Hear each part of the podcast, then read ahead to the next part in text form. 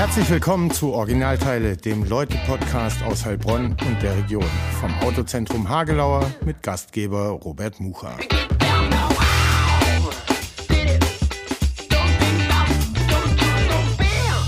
Folge 34 vom Originalteile-Podcast, dem Leute-Podcast aus Heilbronn und der Region. Wie immer präsentiert vom Autozentrum Hagelauer. Ähm, die Adresse, die ich empfehle, wenn es ums Auto geht. Und heute haben wir einen zugezogenen zu Gast, Daniel Nill von Lingner.com. Daniel, schön, dass du da bist. Herzlich willkommen. Danke dir. Schön gesagt, Robert. Schön, dass ich da sein darf als zugezogener oder wie man ja, ich komme aus dem Schwabenland, Neigschmeckter, ähm, sagt, eine große Ehre hier äh, mit dir zu sprechen. Von wo bist du denn hierher gezogen? Also hier nach Heilbronn bin ich tatsächlich von Öhringen gezogen, also gar mhm. nicht so weit weg. Ursprünglich bin ich in Tübingen geboren, bin in Ulm aufgewachsen, ähm, dann in Stuttgart die ersten Studierendenversuche gestartet. Das hat nicht ganz so funktioniert. Dann hat mich im Prinzip mein Hobby, ähm, die Musik, nach in die Region Heilbronn, Hohenlohe, Franken gebracht. Ich habe spiele seit ich acht Jahre alt bin Instrument. Ich spiele Waldhorn. Mhm. Ähm, oh. Auch äh, ja, auch sehr exzessiv. Also zu Schulzeiten und auch während dem äh, ersten Studium ähm, bis heute begleitet mich das. Und ich wollte es aber nie studieren, also nie quasi Instrumentalmusik studieren oder so. Mhm. Und dann habe ich mir geguckt, was kann man denn machen? Ähm, und dann habe ich den Studiengang BWL mit Schwerpunkt Kultur- und Freizeitmanagement gefunden mhm. an der Hochschule Heilbronn.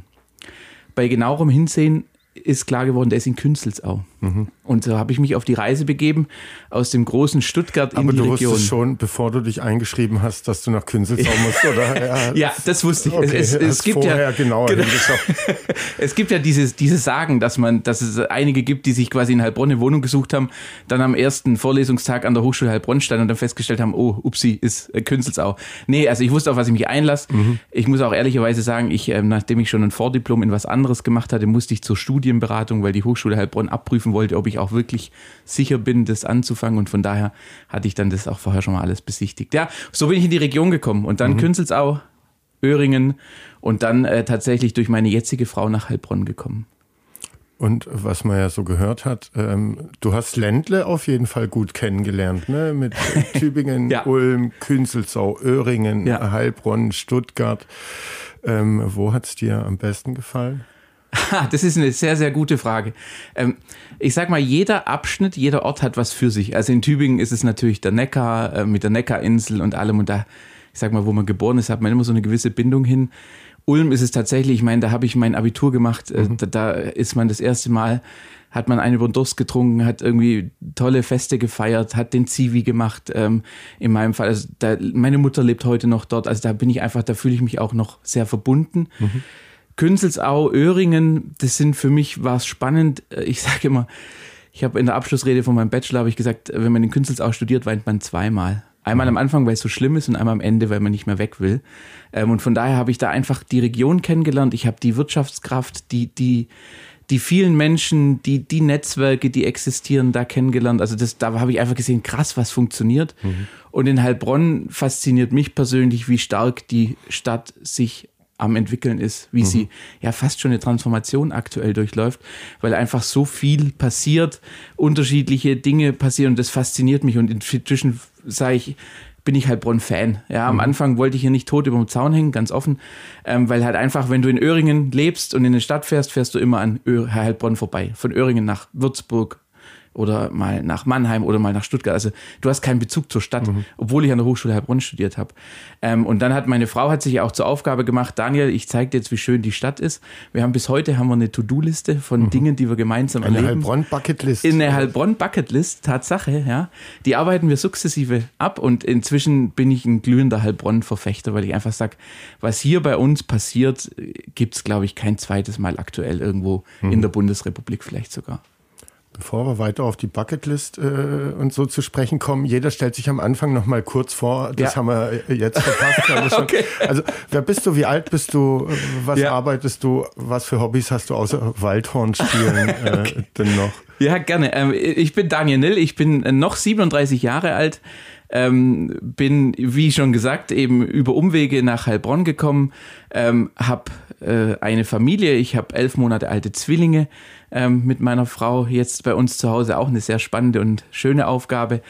ähm, und arbeite, wenn ich äh, im Prinzip mal so ein bisschen schaue, ich bin in der Region eingestiegen bei Wirt, habe ganz klassisch angefangen als ähm, Geschäftsführerassistent, bin dann durch ähm, einen sehr, sehr guten Freund von mir, einer meiner besten Freunde, bin ich in die Digitalbranche gekommen, habe dann sechs Jahre für eine Digitalagentur in Berlin gearbeitet, habe einen Standort hier in Stuttgart aufgebaut und habe dann im Rahmen von Corona mich so ein bisschen auch darauf besonnen, dass so viel äh, Reisetätigkeit auch nicht immer schön ist und äh, bin dann äh, über viele Gespräche, weil ich mit Stefan Lingner von der Agentur Lingner komme, ähm, schon so einen regelmäßigen Mittags äh, Tradition hatte, dass wir uns alle zwei, drei Monate mal zum Essen getroffen haben, zum Austausch.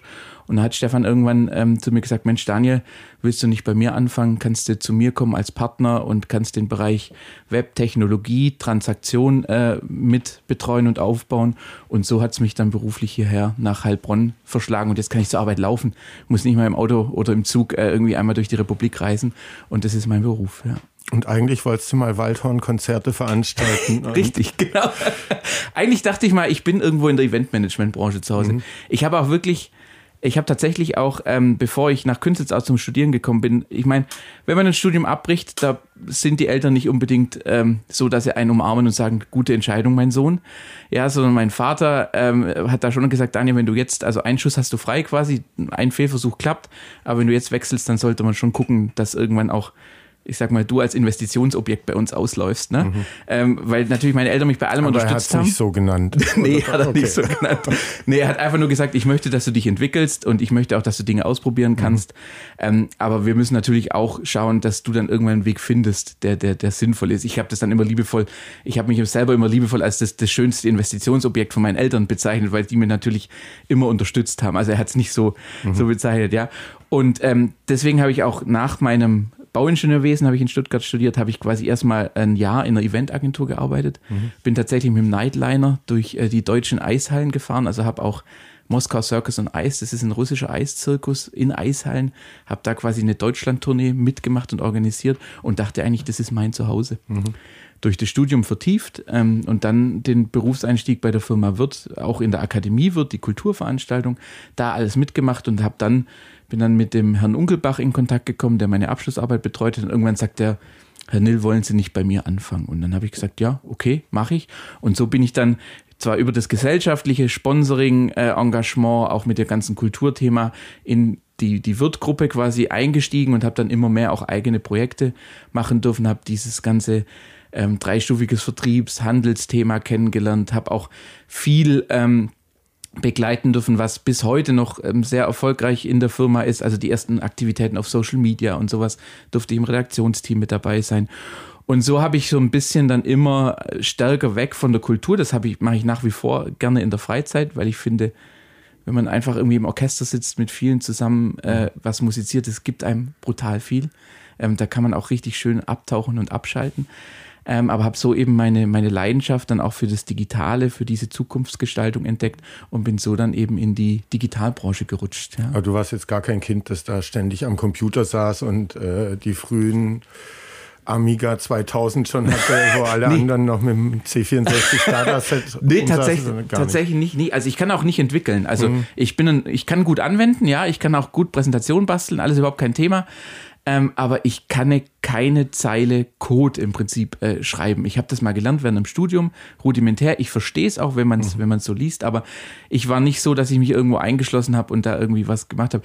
Also ich weiß noch, wie heute mein Vater mir erklärt hat, wie man mit der Diskette Sokoban ähm, startet. Und das war dann aber auch das Größte, was ich in der Konsole quasi gemacht habe mit Change Directory und dann auf die Diskette und dann von dort aus die Exe ausführen.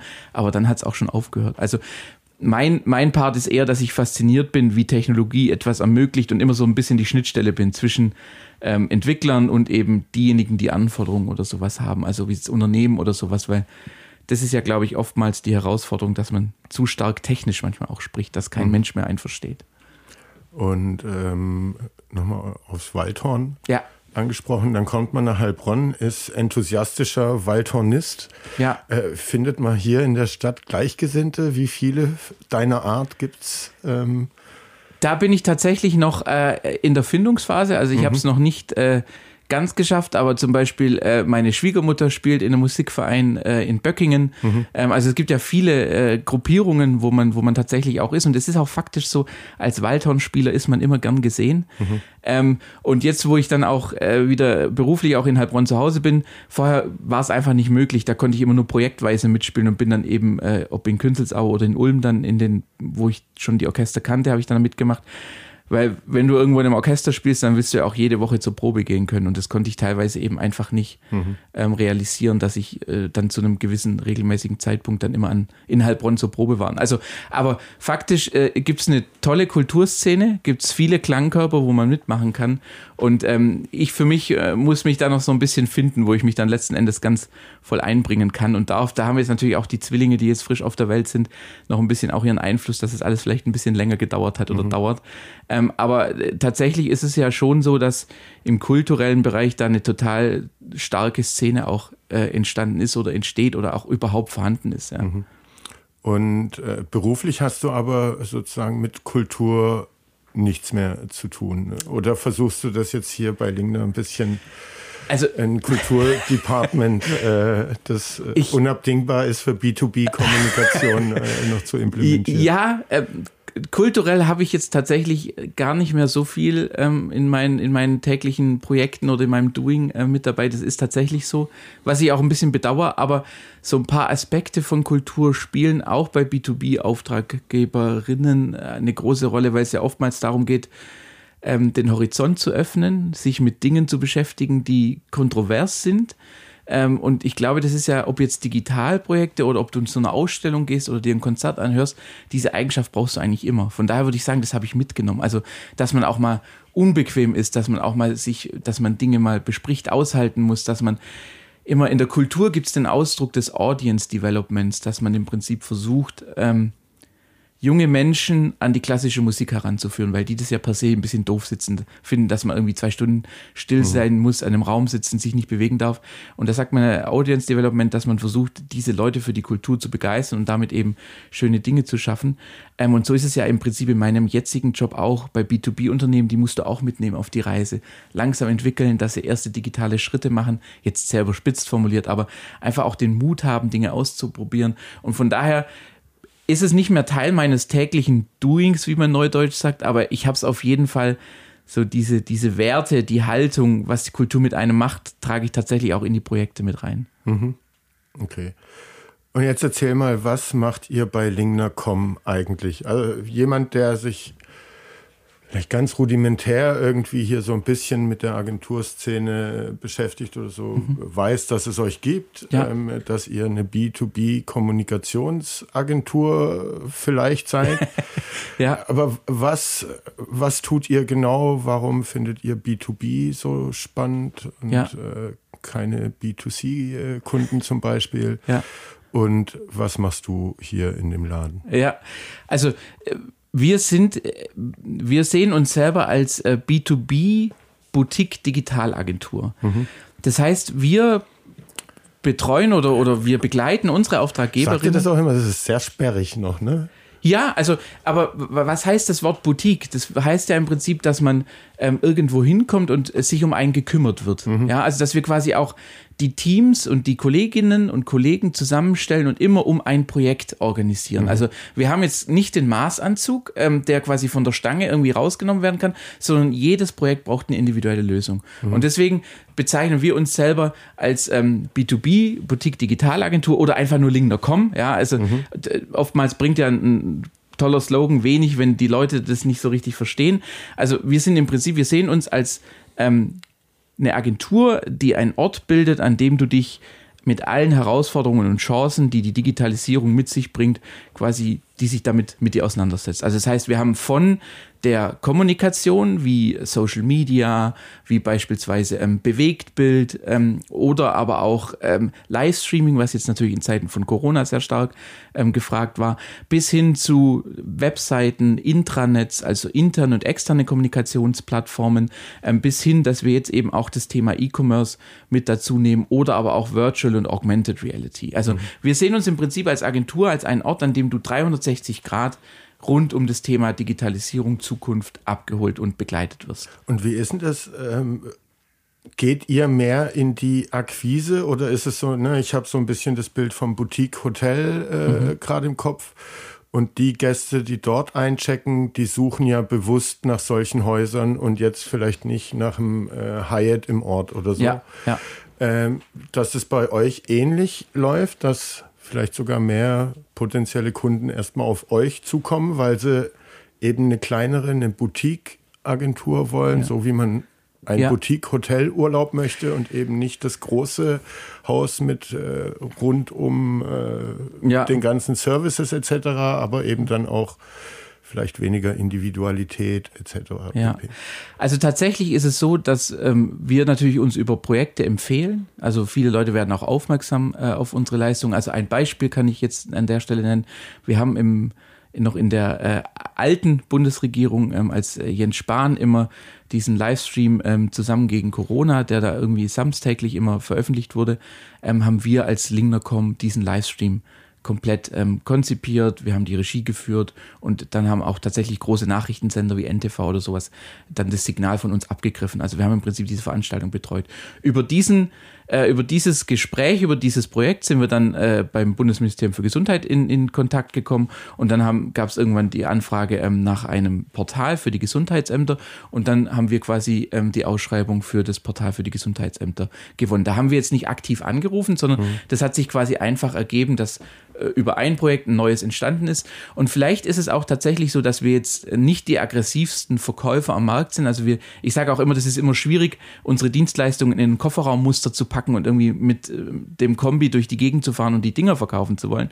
Ähm, was wir halt tatsächlich versuchen, ist, dass ähm, wir unsere Auftraggeberinnen nicht nur zufriedenstellen, sondern begeistern, dadurch vielleicht Weiterempfehlungen auch entstehen, aber ganz ohne Vertrieb kommen auch wir nicht aus. Also mhm.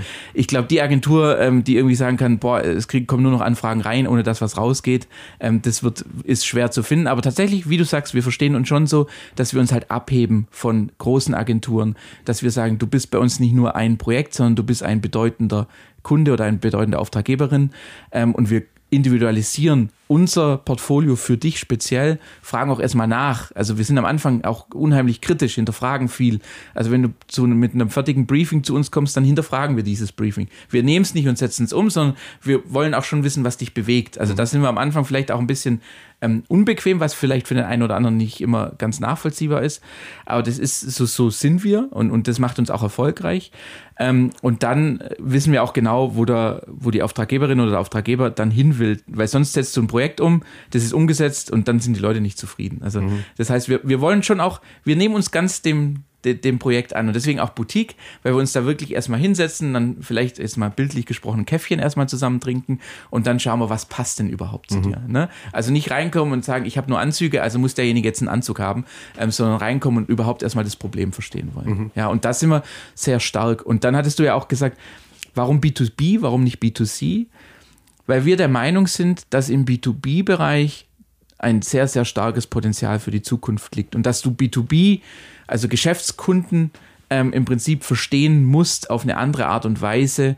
Ähm, sonst kannst du die Projekte auch nicht immer so gestalten, wie du sie gestalten kannst. Und da sind einfach verschiedene Heuristiken im, im End-Consumer B2C-Bereich und im Geschäftskunden B2B-Bereich gibt es einfach verschiedene Herausforderungen, aber generell Jetzt denken wir mal äh, an uns alle privat, wie wir konsumieren. Ähm, da ist ja im Prinzip viel im Digitalen ist schon da. Mhm. Es gibt noch einzelne Nischen, wo noch vielleicht neue Lösungen ihren Platz haben.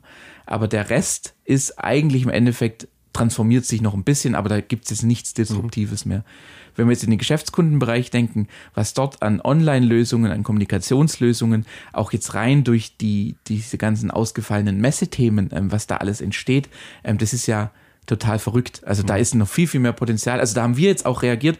Wir haben jetzt ähm, noch eine in unserem Lingnercom Future Network, wie wir das bezeichnen, haben wir jetzt auch noch ähm, ein eigenes Studio, die Inverve Studios, haben wir in der Hafenstraße hier auf 300 Quadratmeter Fläche ein eigenes Studio eingerichtet mit LED-Leinwand, mit ähm, kompletter Streaming-Technik ähm, und, und sonstigen ähm, Up-to-Date-Sachen, die es quasi so, so überhaupt zu finden gibt, ähm, haben wir auf der einen Seite eingerichtet, dann haben wir noch ein ähm, ne, ne zweites Unternehmen, die Vertage, ähm, gegründet, wo es im Prinzip darum geht, Augmented Reality, Virtual Reality, wie das uns vielleicht auch bei Messen etc. beeinflusst. Also wir versuchen schon auch immer, dass wir einen ganzheitlichen Blick und auch uns selber immer wieder neu erfinden, dass wir auf die aktuellen Anforderungen eingehen können. Ja. Wie viele Leute braucht man, um so einen Blick gewährleisten zu können? Also, also wie groß seid ihr? Ja, wir sind. Sucht ihr vielleicht auch aktuell? Also suchen tun wir auf jeden Fall. Also auf unserer Webseite sind, glaube ich, ähm, aktuell an die 20 ähm, offenen Stellen zu finden. Da mhm. geht es von digitaler Realität bis hin zu ähm, Consulting ähm, im Bereich Personal, HR, Businesspartner oder ähnliches. Also da gibt es tatsächlich viel. Also wer, wer hier zuhört, ähm, kleiner Werbeblock, herzliche Einladung, ähm, da sich mal zu informieren. Ähm, wir sind aktuell circa, ja, so knapp 45 Kolleginnen und Kollegen. Mhm. Ähm, also jetzt nicht 100, äh, die man da braucht. Das liegt aber halt auch daran, dass wir nicht auf Quantität gehen, sondern uns ist tatsächlich wichtig, lieber wenige Projekte und dort ganzheitlich und richtig gut begleiten zu können, als einfach nur Projekte am Fließband ähm, des Wachstums oder de, der Masse willen. Mhm. Und deswegen kann man diesen ganzheitlichen Blick tatsächlich über, ich hatte ja eingangs gesagt, diese einzelnen, äh, wir nennen sie äh, Pods, also wir sind eine podulare Organisation, wo wir quasi gar nicht so strenge Hierarchien haben, sondern einfach nur jetzt für ein Projekt ähm, ist sehr viel Bewegtbild und vielleicht noch eine, eine Plattform im, im Internet noch mit dabei. Für einen anderen Pod benötigt Social Media und so sowas. Also wir, wir, ja, wie sagt man, wir formieren uns um die Projekte mhm. Ähm, und deswegen brauchst du da nicht 100 Leute, sondern das, was wir machen, machen wir halt mit einer sehr hohen Qualität und auch mit einer sehr hohen Leidenschaft vor allem. Das ist ja immer viel, manchmal auch wichtiger als die Qualität, dass man einfach mit Haut und Haar äh, in mhm. den Dingen drin hängt. Und so sind wir äh, sehr gut unterwegs und sind auch sehr glücklich, äh, dass wir das so machen können und auch machen. Ähm, aber natürlich jetzt die Herausforderungen werden mehr, ähm, gerade Augmented Reality, Virtual Reality, Livestreaming, äh, Bewegtbild, Internet, Intranet und und und und. Du brauchst ja, da, da kommen ja ganz viele Strömungen auf uns mhm. zu. Ähm, und deswegen sind wir da auch immer wieder auf der Suche nach neuen Kolleginnen und Kollegen. Ja. Okay. Ähm, Ihr habt viele ausge ausgeschriebene Stellen. Äh, du selber weißt aus eigener Erfahrung, wie begeistert man ist, wenn es heißt, Heilbronn wäre eine Option. Du hast selber ja gesagt, äh, ja. eigentlich wolltest du hier tot nicht über dem Zaun hängen. Wie gelingt es euch? Also du wurdest ja, wenn ich es richtig verstanden habe, durch die Liebe gezwungen, irgendwie mehr oder weniger sanft hierher zu kommen. Ein Job hätte es vielleicht ja. nicht geschafft alleine. Ja. Ähm, wie, wie überzeugt ihr Kandidaten auch vom Standort oder kommen ja. die sehr kritisch, was den Standort geht, äh, hier an oder haben die jetzt auch in den letzten zwei, drei Jahren mitbekommen, dass sich hier Außerordentliches bewegt und entwickelt mhm. ähm, und sind da vielleicht gar nicht so kritisch, wie ich es mir ausmal. Also ich glaube tatsächlich, dass für den einen oder anderen äh, Heilbronn abschreckend sein kann. Das muss man, glaube ich, ganz offen sagen. Wenn die Person nicht mal sich hier vor Ort begibt. Ich glaube, ich meine, wir sitzen hier äh, bei uns äh, an der Villa Merz, äh, wo wir sitzen, gerade ich schaue auf den Neckar, du in unseren schönen Agenturgarten. Ähm, wenn man jetzt hier mal entlangläuft, ich glaube, es gibt schlechtere Orte in Deutschland, wo man arbeiten kann, wenn man hier hierher kommt. Ne? Und mhm. ich hatte es tatsächlich, wir, wir kriegen jetzt äh, äh Verstärkung im Entwicklerbereich ähm, und die Person hat dann tatsächlich gesagt, Dani, ich komme euch mal besuchen in Heilbronn. Äh, und hat sich dann tatsächlich hier einen halben Tag Zeit genommen. Wir haben uns das alles angeschaut, wir haben ähm, zusammengesessen, Kollegen, Kolleginnen kennengelernt ähm, und so war letzten Endes dann die Entscheidung relativ leicht, weil dann dieses ja, ich sage ja, viele sagen, hören Heilbronn, was man ja oft hört, wir hören, können Heilbronn nur aus dem Verkehrsfunk, weil da wieder irgendwo Stau ist.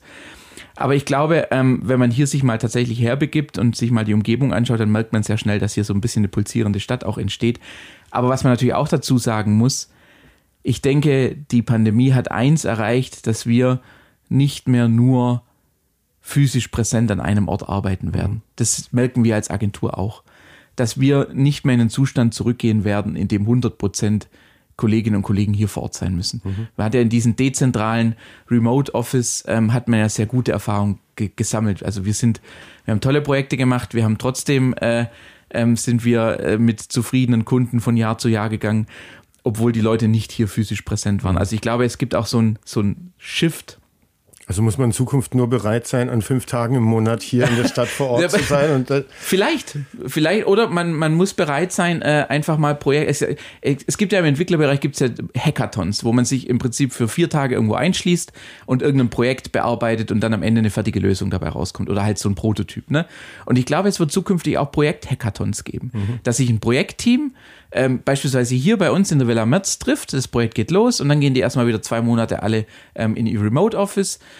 ähm, und dann trifft man sich wieder, also dass man immer punktuell mhm. zusammenkommt. Aber natürlich, ähm, die Bereitschaft, mal hierher zu kommen, die muss natürlich da sein. Mhm. Nicht täglich, aber halt punktuell ist es immer mal gut. Und man muss ja auch ehrlich sagen, einige Kolleginnen oder Kollegen, die freuen sich auch, wenn sie ins Büro kommen, weil vielleicht zu Hause gar nicht die räumlichen Möglichkeiten sind, um tatsächlich getrennt irgendwo, wenn dann beide zu Hause sind, dann sitzt der eine im Schlafzimmer, der andere am Küchentisch. Ähm, ja, zu Beginn der Pandemie hat jeder gedacht, der Küchentisch und der Stuhl, der in der Küche steht, reicht total aus, um zu arbeiten. Ich denke, das hat man relativ schnell gemerkt, dass es eben nicht so ist. Also auch die Art der Umgebung, ähm, die Arbeitsmaterialien. Natürlich kannst du das auch alles nach Hause holen, mhm. aber so dieser physische Kontakt, dass man sich vielleicht doch mal auf ein Schwätzchen äh, im, im Flur trifft, ist ja auch immer ganz wichtig. Ach, manche Ideen entstehen auch an der Kaffeemaschine. Ne? Ja, genau, das ist so, ja, absolut. Und das, und das kann man nicht dematerialisieren. Also das mhm. kriegst du, auch wenn du eine, eine, eine, virtuelle Kaffeeküche hast, du kriegst das nicht hin. Und deswegen tatsächlich die Bereitschaft, ähm, hierher zu kommen ähm, und auch hier tätig zu sein, die muss natürlich da sein. Aber jetzt, ähm, wir haben jetzt seit äh, einem Jahr ähm, am Ende seines Trainee-Stehens einen Kollege, der hat seinen Wohnort hierher verlagert, ohne mhm. Diskussion. Der war hier, hat sich angeguckt, hat gesagt, toll, schöne Region, ich komme her. Also ich glaube tatsächlich auch, dass vielleicht auch durch die Bundesgartenschau 2019 das Image von Heilbronn sich stark verändert hat und die Leute nicht mehr nur negativ konnotiert irgendwie mit dieser Stadt umgehen, sondern dass sie auch sehen, dass hier wirklich was Einzigartiges entstanden ist. Wie lange hat es bei dir gedauert, vom, ich mache jetzt mal Anführungszeichen, vom Heilbronn-Hater zum Fanboy zu werden? Also du meintest ja inzwischen, ja. Also hast du kein Problem zu sagen, dass du Heilbronn-Fan bist? Ja, nee. Also tatsächlich war es bei mir, ähm, ich bin, bin ehrenamtlich aktiv bei den Wirtschaftsjunioren, bei einem Verein, ähm, wo man sich eben einbringen kann. Und da gab es natürlich schon die ein oder andere Veranstaltung. Da, ich weiß noch, die erste Veranstaltung, die ich besucht habe, war in der Experimenta, äh, wo oben äh, dann die Veranstaltung war. Dann konnte man noch auf die Dachterrasse. Und da war das erste Mal, dass du so gemerkt hast, Mensch, das ist ja toll. Aber letzten Endes ähm, war es ein Prozess. Äh, je mehr man hier war, desto besser war dann auch wieder die Konnotation. Und äh, spätestens als dann äh, ich zu meiner jetzigen Frau, damaligen Freundin, als wir uns überlegt haben, Mensch, was machen wir denn jetzt? Ich wohne in Öhringen, sie in Heilbronn. Ähm, das ist irgendwie, sie ist hier auch in Heilbronn tätig, also quasi sie nach Öhringen ziehen wäre kompletter Quatsch, wenn ich immer nach Berlin ähm, abdonner sozusagen. Und dann, spätestens da war es überhaupt keine Diskussion mehr, dass ich gesagt habe, nee, also komm, lass uns das tun. Äh, wir ziehen zusammen, äh, sind dann äh, hier in Heilbronn in die Wörderstraße, äh, sind da zusammengezogen, äh, weil wir da die Möglichkeit hatten. Und so war dann im Prinzip äh, dieser ganze, ja, diese Berührungsangst vielleicht oder dieses, wie du sagst, Heilbronn-Hater. Also so ein krasser Hater war ich nie. Ich hätte jetzt nicht irgendwo was an die Wand gesprüht, Heilbronn ist Kacke oder sowas. Ähm, aber man ist ja doch immer so ein bisschen, aus seiner Komfortzone muss man erstmal rauskommen. Mhm. Und ich sag mal, wenn du im Hohenlohischen bist, da ist die Welt noch mal ein Stück mehr in Ordnung als hier in Heilbronn. Und aus dieser Komfortzone sich rauszubegeben und sich auf eine Stadt einzulassen, die, man muss ja auch sagen, das ist jetzt alles sieben Jahre auch schon her, ähm, die da noch ganz anders ausgesehen, als er heute aussieht. Ähm, das ist schon auch nochmal ein, ein Thema. Aber dann war das, also das war, das waren jetzt keine Jahre, das war über einen Zeitraum von, von ein paar Wochen, Monaten, wo du einfach erkannt hast, okay, hier passiert viel und mhm. lieber jetzt drauf einlassen ähm, und, und machen und so ein bisschen aus dem, aus der Idylle ins Oberzentrum Heilbronn ähm, äh, zu kommen, weil da einfach schon auch äh, viel möglich ist und viel passiert. Ja. Und ähm, nochmal zurück zur Agentur, die ist ja auch aus Jagsthausen. Ja hat sich Nike schmeckt nach Heilbronn. ja. Ähm, seht ihr euch wahrscheinlich selber als Agentur aus Heilbronn? Äh, findet ihr euch auch so wahrgenommen äh, hier von der Heilbronner Gesellschaft und den Leuten, mit denen ihr zu tun habt? Oder ist das immer noch so ein bisschen die Jagsthausener Agentur, die jetzt hier mhm. irgendwie schön residiert? Das ist eine total gute Frage, die aus der Innensicht heraus zu beantworten ist wahrscheinlich gar nicht so einfach. Ähm, ich mag es aber trotzdem mal versuchen. Also ich glaube, jeder, der irgendwie mit dem Fahrrad oder per, zu Fuß aus der Stadt Richtung äh, Kaffeebucht läuft, äh, der sieht hier die alte Villa Merz und sieht da irgendwie Plakate hängen von Lingner. Ja, und ähm, diesen also, Container, in dem wir sitzen. Genau, und diesen Container. Ne? Ja, weil das muss man sagen, ähm, das ist klar. Und der Container sitzt ja auch noch oben auf der Villa drauf. Also architektonisch fällt es sehr auf. Das liegt hauptsächlich auch an Stefan Lingner, der ein sehr, sehr hohes Empfinden für Architektur, für gestaltete Räume ähm, hat und da auch viel einfach machen möchte, weil er sagt, jeder, der hier ist, soll seine Kreativität entfalten können. Und, und wie wir jetzt hier sitzen, sitzen ja auch Kollegen und, und brainstormen über irgendwelche Projektideen oder ähnliches. Ähm, also das ist tatsächlich immer ein wichtiger Punkt, für was man vielleicht auch nicht nur im Vorbeilaufen, sondern wenn man dann auch mal ein bisschen stehen bleibt und guckt, was man dann sehr schnell sieht. Ähm, also von daher sind wir, glaube ich, schon wahrgenommen. Mhm. Wenn wir jetzt daran denken, wie viele Auftraggeberinnen wir aus dem Heilbronner Umfeld sind, dann weiß ich nicht, ob wir so stark wahrgenommen werden, weil es tatsächlich ähm, nur ein Bruchteil ist, ähm, den wir aus Heilbronn quasi mhm. und Umfeld an äh, Auftraggeberinnen haben ähm, und der Großteil sich dann doch irgendwie über Deutschland, Österreich und die Schweiz verteilt. Also unter dem Aspekt würde ich sagen, sind wir noch nicht wahrgenommen. Ähm, unter dem Aspekt, äh, inwieweit wir in Heilbronn angekommen sind. Ich denke, da gibt es immer, also man ist nie zu 100 Prozent angekommen. Ich glaube, da gibt es auch viel, was man äh, noch besser machen kann. Also auch, ich meine, wenn ich in Heilbronn unterwegs bin, durch die Vereine, in denen ich tätig bin, versuche ich immer irgendwo so auch eine gewisse äh, partnerschaftlich irgendwo mit Unternehmerinnen, Unternehmern, mit, mit anderen Vereinen oder was auch immer in Kontakt zu kommen. Und ich denke, diese Reise ist nie zu Ende. Mhm. Also ich denke, da können wir auch noch mal eine Schippe drauflegen, dass wir wirklich auch angekommen sind, weil vermutlich an der einen oder anderen Stelle sind wir noch nicht so wahrgenommen. Das, mhm. das sind wir wahrscheinlich immer noch in Jagsthausen. Ähm, und da merkt man gar nicht oder hat man gar nicht realisiert, dass wir hier in Heilbronn Wundert sind. man sich im Gesundheitsministerium in Berlin. ja, genau. Ja, also die, das, das ist auch ein schönes Beispiel. Ähm, ich glaube, das weiß auch kaum jemand ähm, mhm. in Heilbronn oder Umgebung, dass wir fürs Bundesministerium für Gesundheit einen Livestream gemacht haben, den eigentlich jeder angucken konnte ähm, und dass wir eine Webseite dort gestaltet haben, ist ja eigentlich schon krass. Mhm. Ne? Also muss man schon sagen, das hat jetzt nicht jeder gemacht. Jetzt ist es natürlich, das kann man sich nicht ausruhen und kann sich auf die Schulter klopfen, aber das ist auch so ein Punkt. Ne? Wie wird man wahrgenommen? Ja, wir werden als B2B-Agentur wahrgenommen. Ja, wenn wir wahrgenommen werden. Ich denke, das ist ja auch ein Thema. Wie stark werden Agenturen wahrgenommen, die im B2B-Bereich unterwegs sind? Weil oftmals dürfen oder können wir auch gar nicht so viel über unsere Projekte sprechen, weil wir einfach mhm. auch verschiedenen Geheimhaltungsvereinbarungen unterliegen, gerade wenn es im Bereich interne Kommunikation oder ähnliches geht. Da ist keiner Fan, dass du sagst, was da alles so los ist. Ähm, und auf der anderen Seite halt auch tatsächlich, was können wir selber noch tun, um noch eine stärkere Wahrnehmung eben auch zu haben hier in der Region, ja. Das ist, und ich denke, da ist, da ist mit Sicherheit noch Luft nach oben. Da mhm. können wir auch nochmal eine ganze ähm, Schippe drauflegen. Und das sind aber auch so Einzelevents, wie jetzt zum Beispiel das Barcamp, was hier in Heilbronn von Connect IT etc. gestaltet wird. Wir müssten ein schönes Sommergartenfest hier ausrichten. Ah, ist eine sehr gute Idee. aber schon eine Idee geboren. Äh, Heilbronns einladen und dann, ja. dann ist doch fein.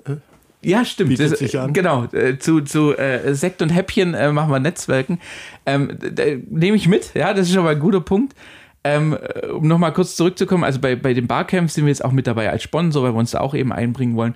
Und was wir jetzt halt auch gerade sehr stark sehen, ist, ähm, dass wir dass der Bereich künstliche Intelligenz, der ja jetzt als nächstes großes äh, Errungenschaft hier ansteht, dass wir als Agentur dort auch viel beitragen können und quasi Menschen auch miteinander vernetzen können, weil einfach in der Digitalszene ja du doch nochmal den ein oder anderen spannenden Kontakt hast, der auch für das Konsortium hier interessant Wirst ist. Wirst du da inzwischen häufiger drauf angesprochen, so ey, ihr kommt doch aus Heilbronn, ich habe gehört, hier kommt whatever, der Innovationspark, die TUM ist jetzt da, also die ganzen Dynamiken. Ja ähm, dass Heilbronn stärker wahrgenommen wird und du das merkst dadurch, dass ja. öfter mal nachgefragt wird? Also meine Wahrnehmung ist schon, ich meine, spätestens ja seit das Manager-Magazin da jetzt vielleicht ein bisschen äh, doof in der Aufmachung, sage ich mal, als Heilbronner, wenn ich mich als solche bezeichnen darf, spätestens seit da viele Artikel auch erschienen sind, weil ich glaube, durch den KI-Innovationspark ist da nochmal der ein oder andere aufgewacht und hat da nochmal ein bisschen recherchiert, dass ja die, die TUM hier ist, äh, etc. Aber tatsächlich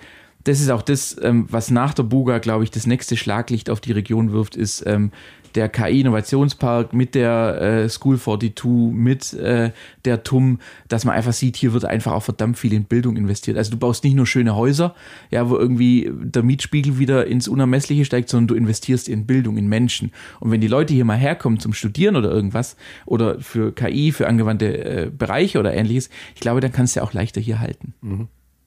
Ja, das ist, glaube ich, ein wichtiger Faktor. Und da werden wir häufiger darauf angesprochen inzwischen. Also ich persönlich, aber wir auch als Agentur in Gesprächen, ah, da, da habe ich doch was gelesen, was war denn da nochmal? Mhm. Und dann gibt es ja ein, zwei Triggerworte und dann, ah ja, klar, logisch, KI-Innovationspark und so. Also das ist schon, ich habe, ähm, das ist ja im Prinzip, ähm, wir, wir, wir sprechen heute ähm, und, und wir selber als Lingner haben ja auch einen Podcast, Zukunftszeichen, da sprechen wir dann das nächste Mal. Mhm. Ähm, da bist du quasi dann mein Gast, da stelle ich dir Fragen.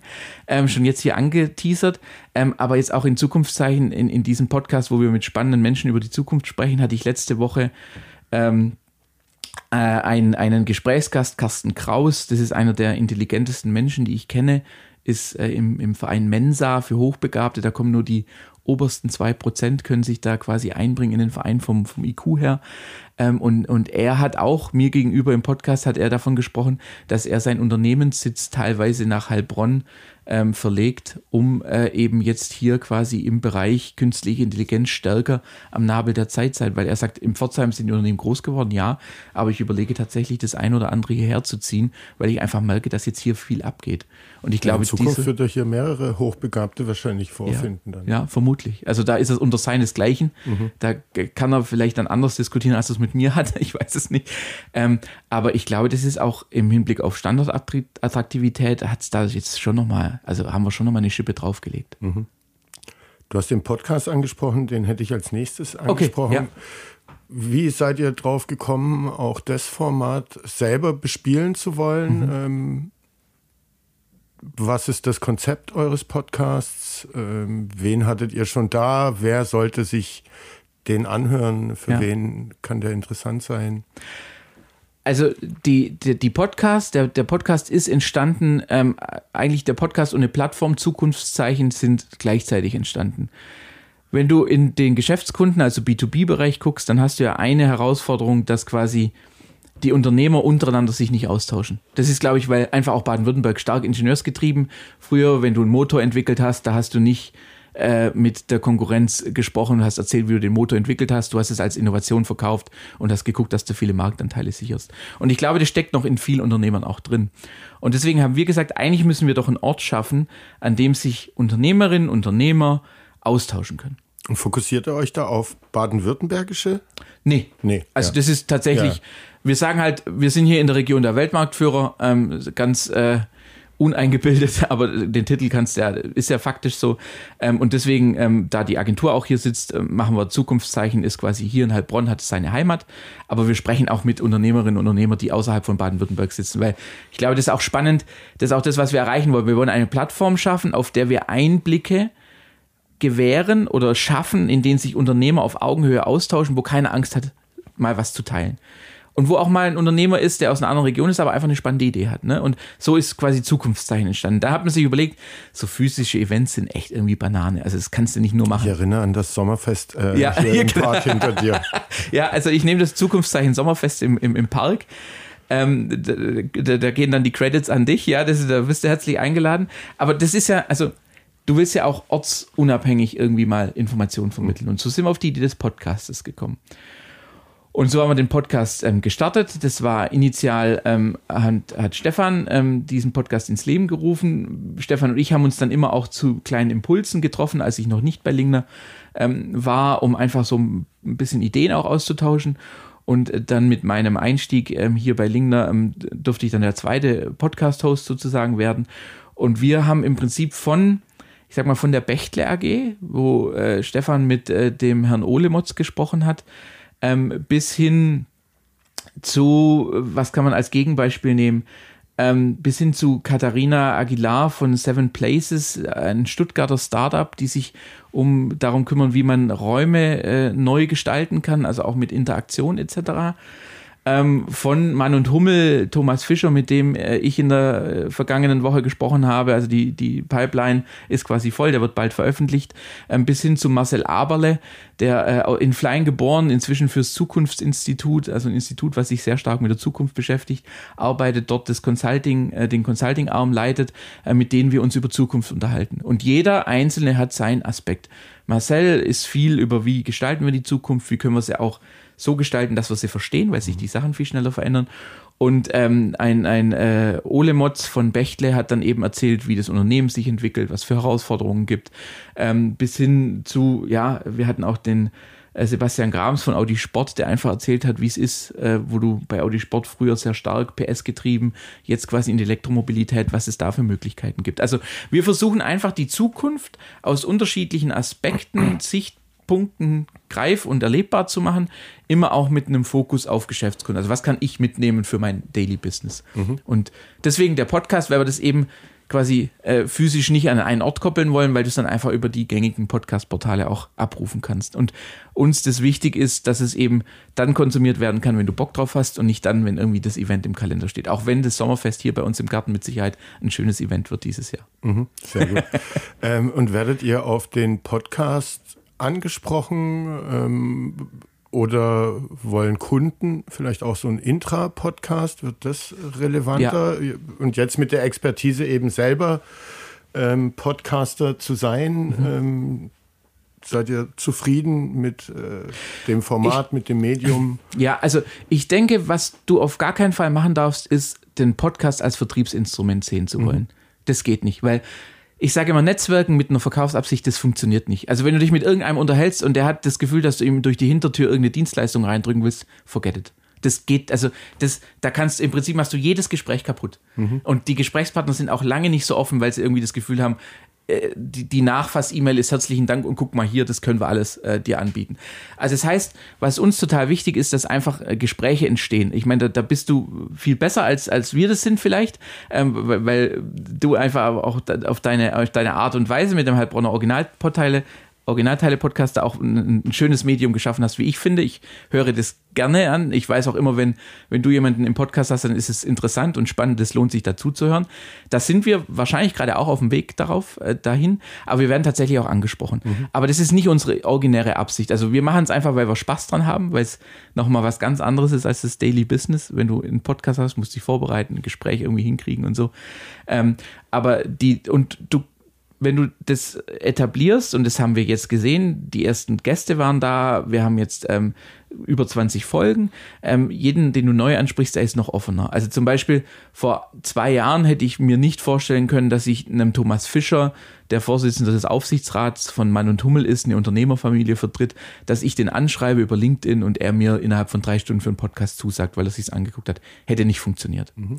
Jetzt hat er sich aber angeguckt, hat gesehen, wenn wir alles haben und so kriegen wir natürlich auch leichter Leute wieder rein. Und das finde ich eigentlich das Spannende, dass wir viele Podcasts schaffen mit unterschiedlichen Sichtweisen und wir werden angesprochen, ja, tatsächlich, weil ich glaube auch der Podcast als internes Kommunikationsmittel wird wichtiger. Ich mhm. äh, weiß es noch von meiner Wirt-Vergangenheit. Äh, wie gesagt, habe ich ja Berufseinstieg bei Wirt gemacht. Damals hat man einen Außendienst ähm, CDs äh, verschickt, wo äh, ein, ein, Moderator aus, aus dem Bayerischen ähm, im Prinzip äh, auf einer CD gebrannt äh, Informationen vermittelt hat, weil man einfach festgestellt hat, wenn die Verkäuferinnen und Verkäufer im Auto sitzen und eine CD hören, dann kriege ich so das, das Wissen an die Leute ran. Und ich denke, die Version 2.0, ähm, das ist jetzt auch schon über zehn Jahre her, also jetzt bitte nicht hier irgendwie ähm, sagen, ähm, dass das Kann man bei euch machen. noch CD-ROMs buchen? ja, ja, als Sicherung, ja.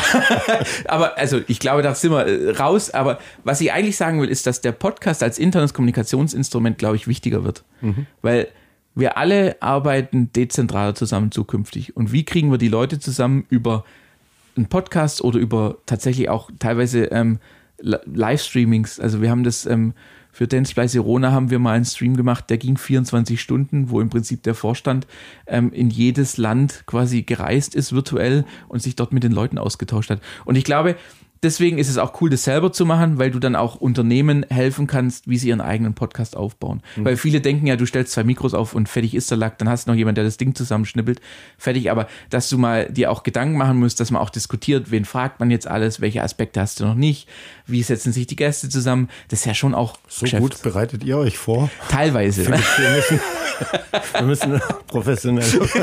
ja, ich bin ja auch nur so reingerutscht. jetzt weiß ich. Spaß.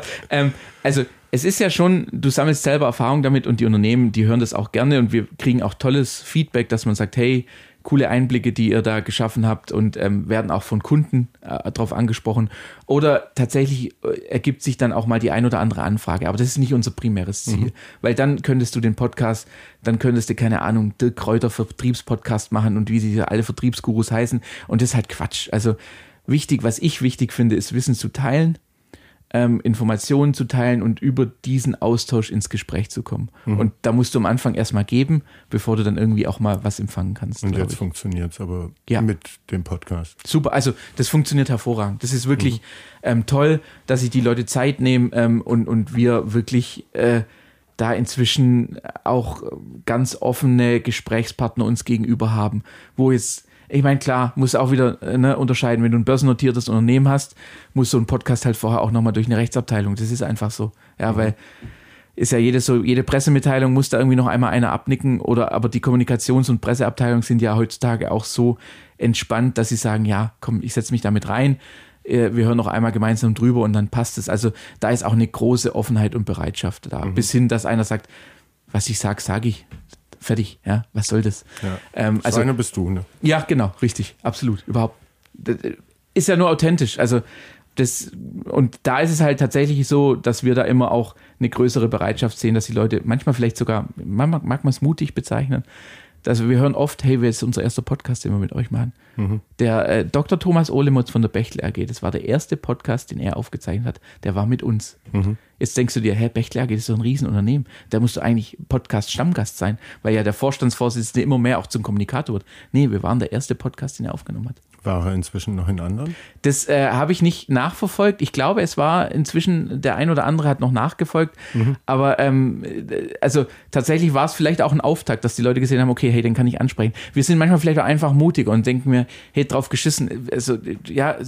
Wenn eine Absage bek genau. kommt, bekommt es keiner mit, ne? Ja, eben. Also, wenn ich ihn frage, er sagt, nein, okay, fertig, aber du hast es probiert.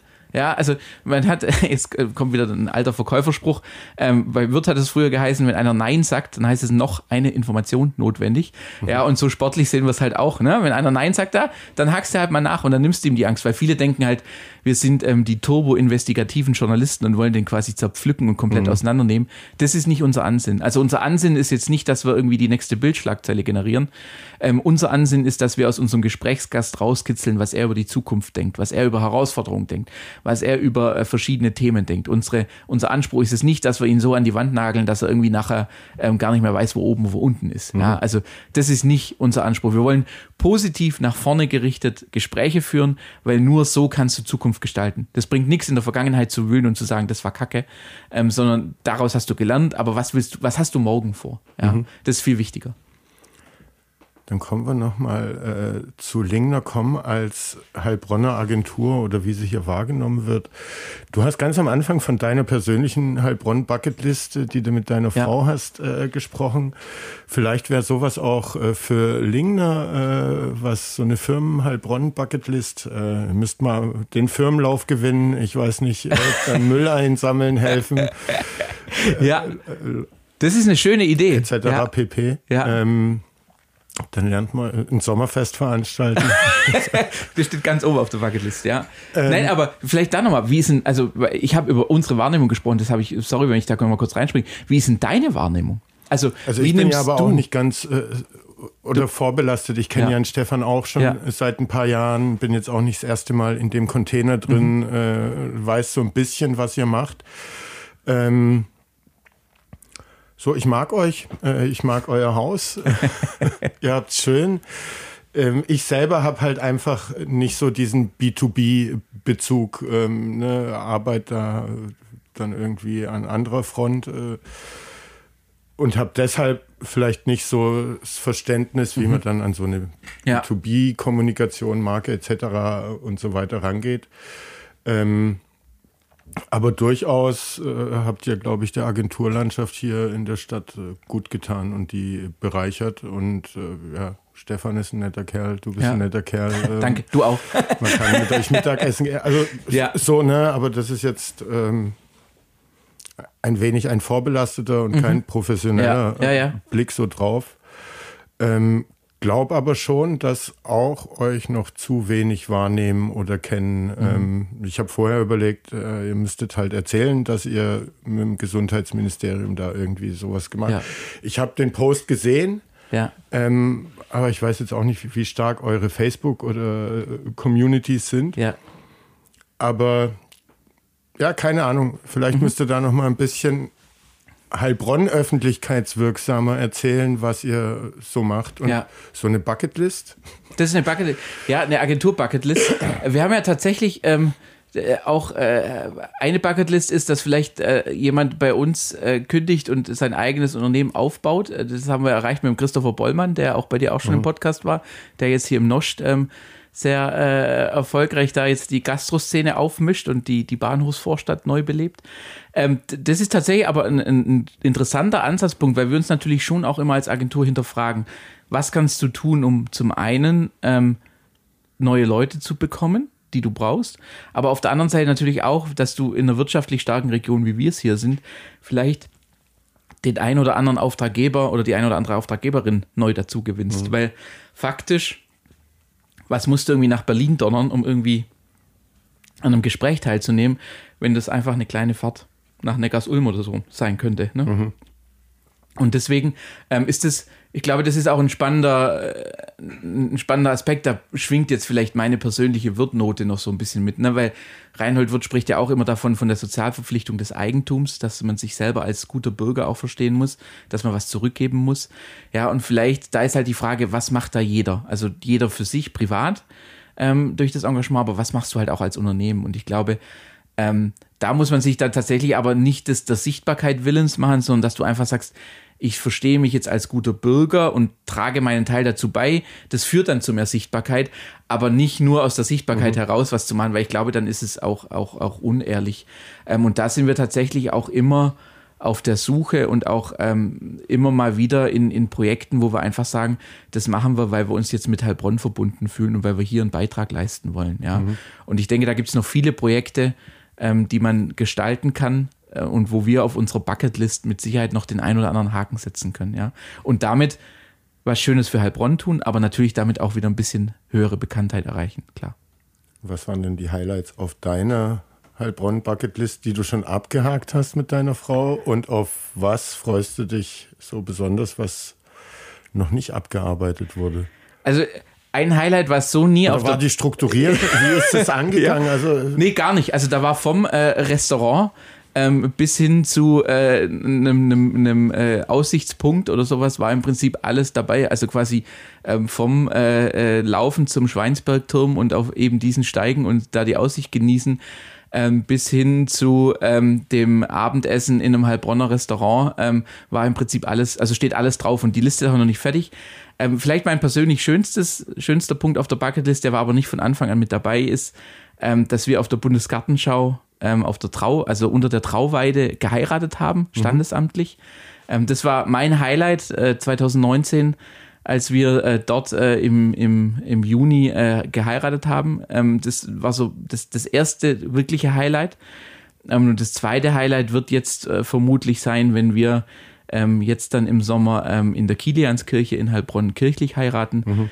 weil dazu muss man wissen, dass Isabels Opa ähm, der Professor Walter Dörr war, der mal Rektor der Hochschule Heilbronn war, der den Förderverein zur Erhalt des äh, Kiliansturmes ins Leben gerufen hat, damals in den 80ern.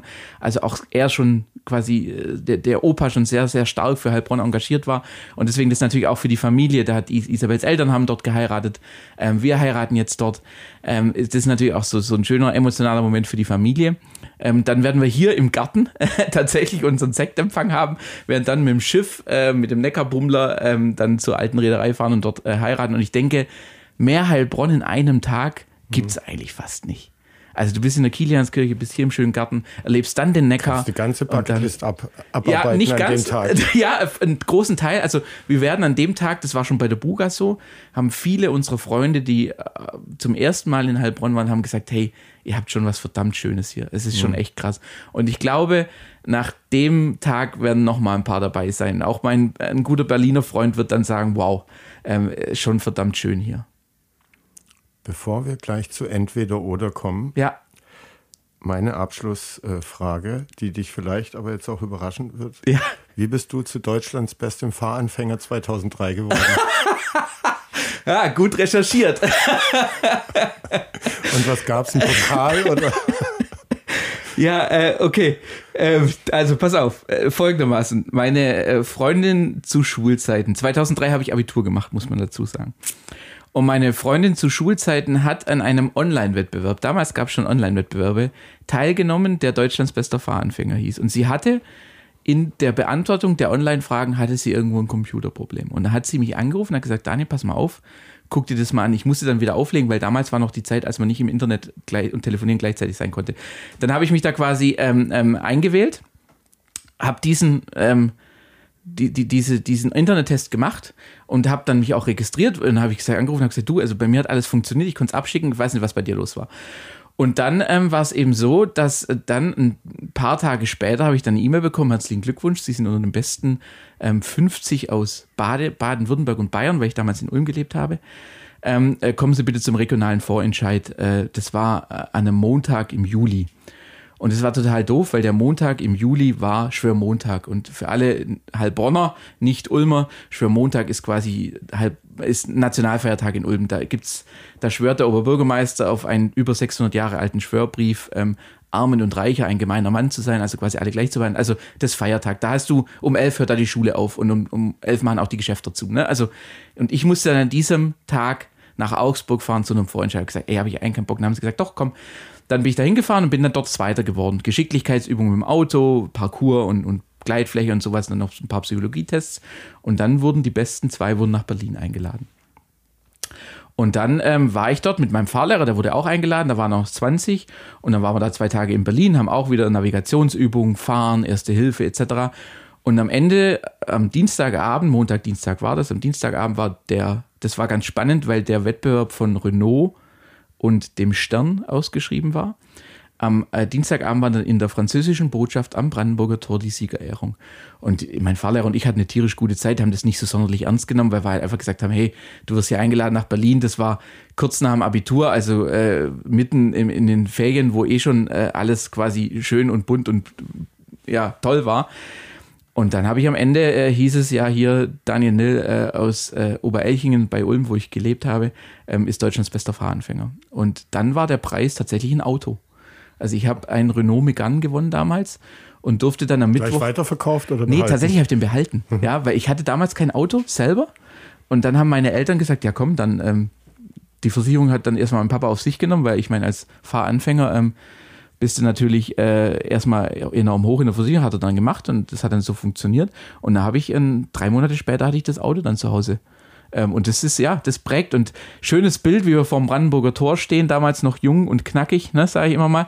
Ähm, war eine tolle Erfahrung, weil ähm, ich dann auch zum ersten Mal und das bisher einzige Mal ähm, in einem Fernsehstudio sein durfte, weil seit eins des Frühstücksfernsehen am nächsten Morgen um 6 Uhr hatte ich dann auch noch einen Gastauftritt äh, mit meinem Fahrlehrer zusammen. Das waren nur 10 Minuten, aber es war eine total schöne Erfahrung, weil wir wirklich wir hatten einen totalen Hangover, weil man natürlich, wenn man ein Auto gewinnt, dann feiert man erstmal, wenn man gerade aus dem Abitur auch noch rauskommt äh, und dann noch dort. Also es war, so ist man Deutschlands bester Fahranfänger geworden durch die damalige Unfähigkeit meiner Partnerin damals. Ähm, der ich da auch sehr dankbar für war, die das nicht ganz so cool fand im Endeffekt, aber äh, mich trotzdem da unterstützt hat.